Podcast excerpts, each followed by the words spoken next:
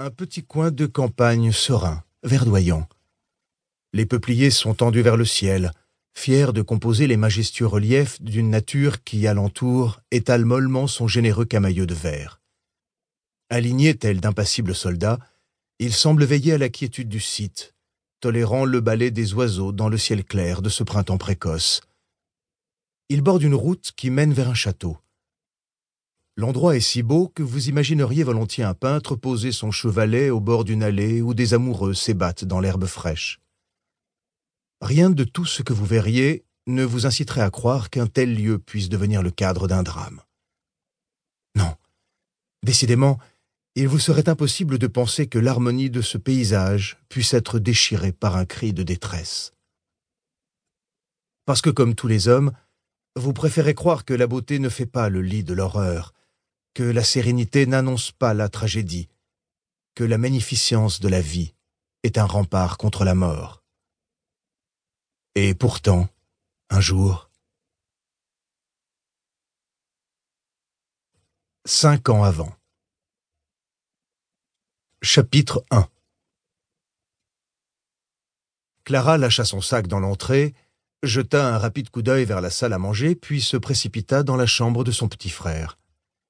Ne l'y trouvant pas, elle revint sur ses pas. Sa mère, assise sur son habituel fauteuil, nuque raide, regardait un jeu télévisé. Ses cheveux hirsutes et grisonnants, ses cernes, ses paupières tombantes sur des yeux aussi clairs que sans vie, exprimaient l'abandon. Où est Kevin demanda Clara. N'obtenant pas de réponse, elle saisit la télécommande, baissa le son et se plaça face à sa mère. Dehors, peut-être, répondit mollement celle-ci. Dehors? Mais tu sais ce qu'il se passe dehors? s'emporta la jeune fille. N'obtenant en retour qu'un haussement d'épaules, elle se rua vers la porte d'entrée et dévala les escaliers quatre à quatre, le cœur battant. Une fois dans la rue, elle tendit l'oreille pour repérer l'origine des grondements. Les échauffourées paraissaient avoir gagné le parking extérieur du premier bloc. Elle vit le ciel se teinter de rouge et de bleu. Deux adolescents, au visage masqué par des foulards, surgirent en courant au coin de l'immeuble. Elle se plaqua contre le mur pour les laisser passer, entendit leur souffle court, sentit la peur et la colère qui les portaient.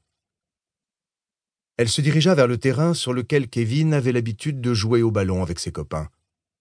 Au loin, des clameurs s'élevèrent. Les policiers devaient charger. Quelques insultes traversèrent le bourdonnant tumulte.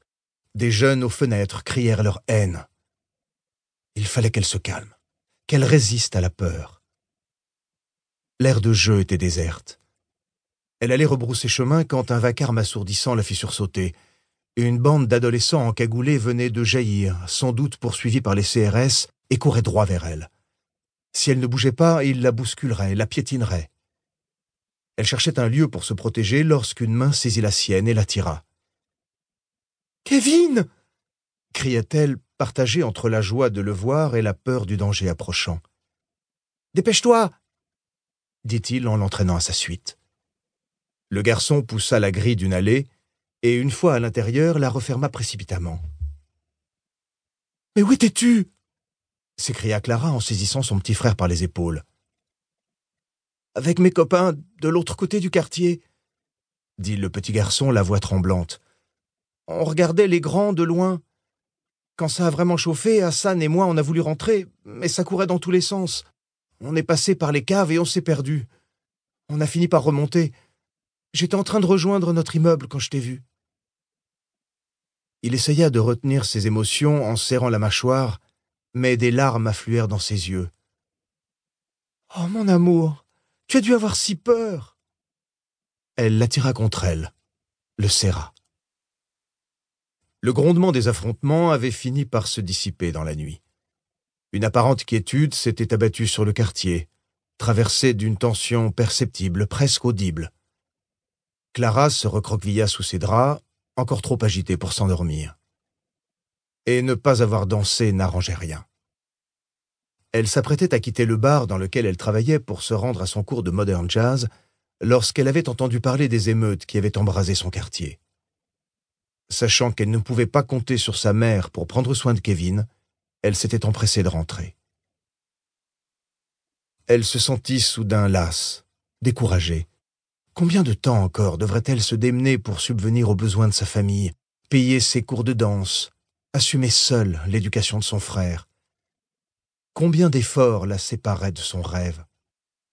À dix-huit ans, l'âge auquel les filles se révèlent insouciantes ou se consacrent à leurs études, elle aurait aimé aller à l'université, s'intéresser à la politique, à la philosophie, lire, parler d'art avec des copines autour d'un café, sortir en discothèque.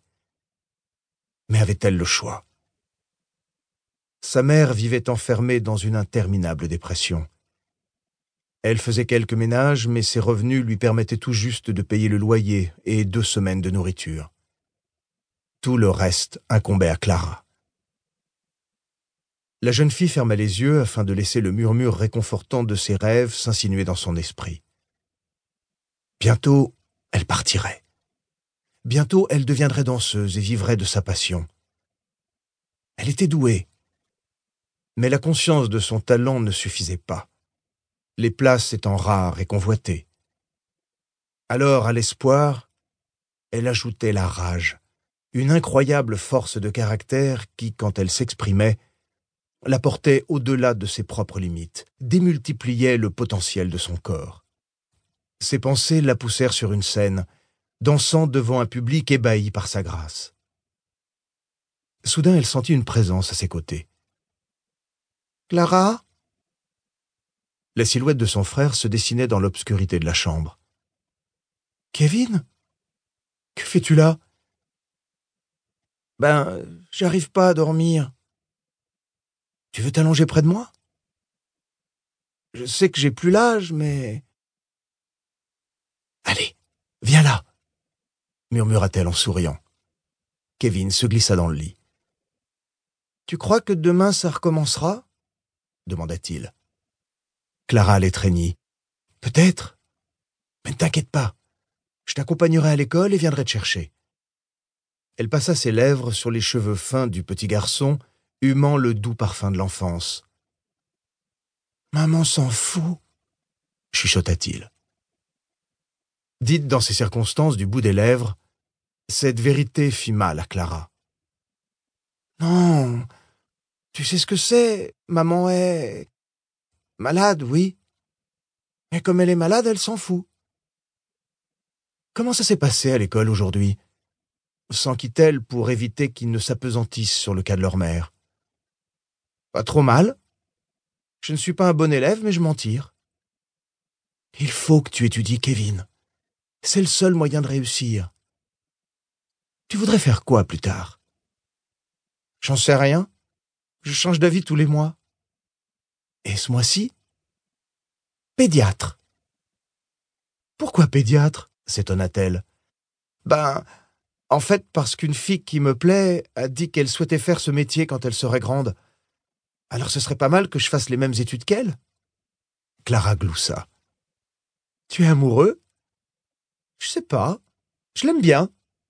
Elle me plaît, quoi. Et toi, t'as pas d'amoureux? La question troubla Clara. J'ai pas le temps d'en avoir, répondit-elle affectée. Je verrai plus tard. Allez, on dort maintenant. L'enfant se blottit contre elle et rapidement ferma les yeux l'amour. Elle savait si peu de choses à ce sujet. Certes, deux ou trois garçons lui avaient plu dans le voisinage, mais ici, montrer ses sentiments constituait un aveu de faiblesse, et les faibles perdaient dans les rapports de force. Aussi Clara avait-elle appris à paraître froide, fière, parfois agressive pour imposer le respect, à marcher le front haut, le regard dur, afin de tenir les garçons à distance de sa beauté.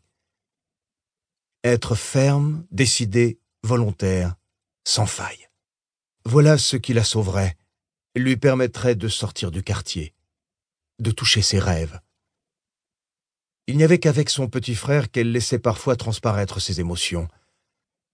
Elle lui confiait alors son amour, ou plutôt le lui exprimait à travers des regards, des gestes tendres, des attentions. Parce qu'elle était folle de ce petit bout d'homme. Pour pallier les manquements de leur mère aussi.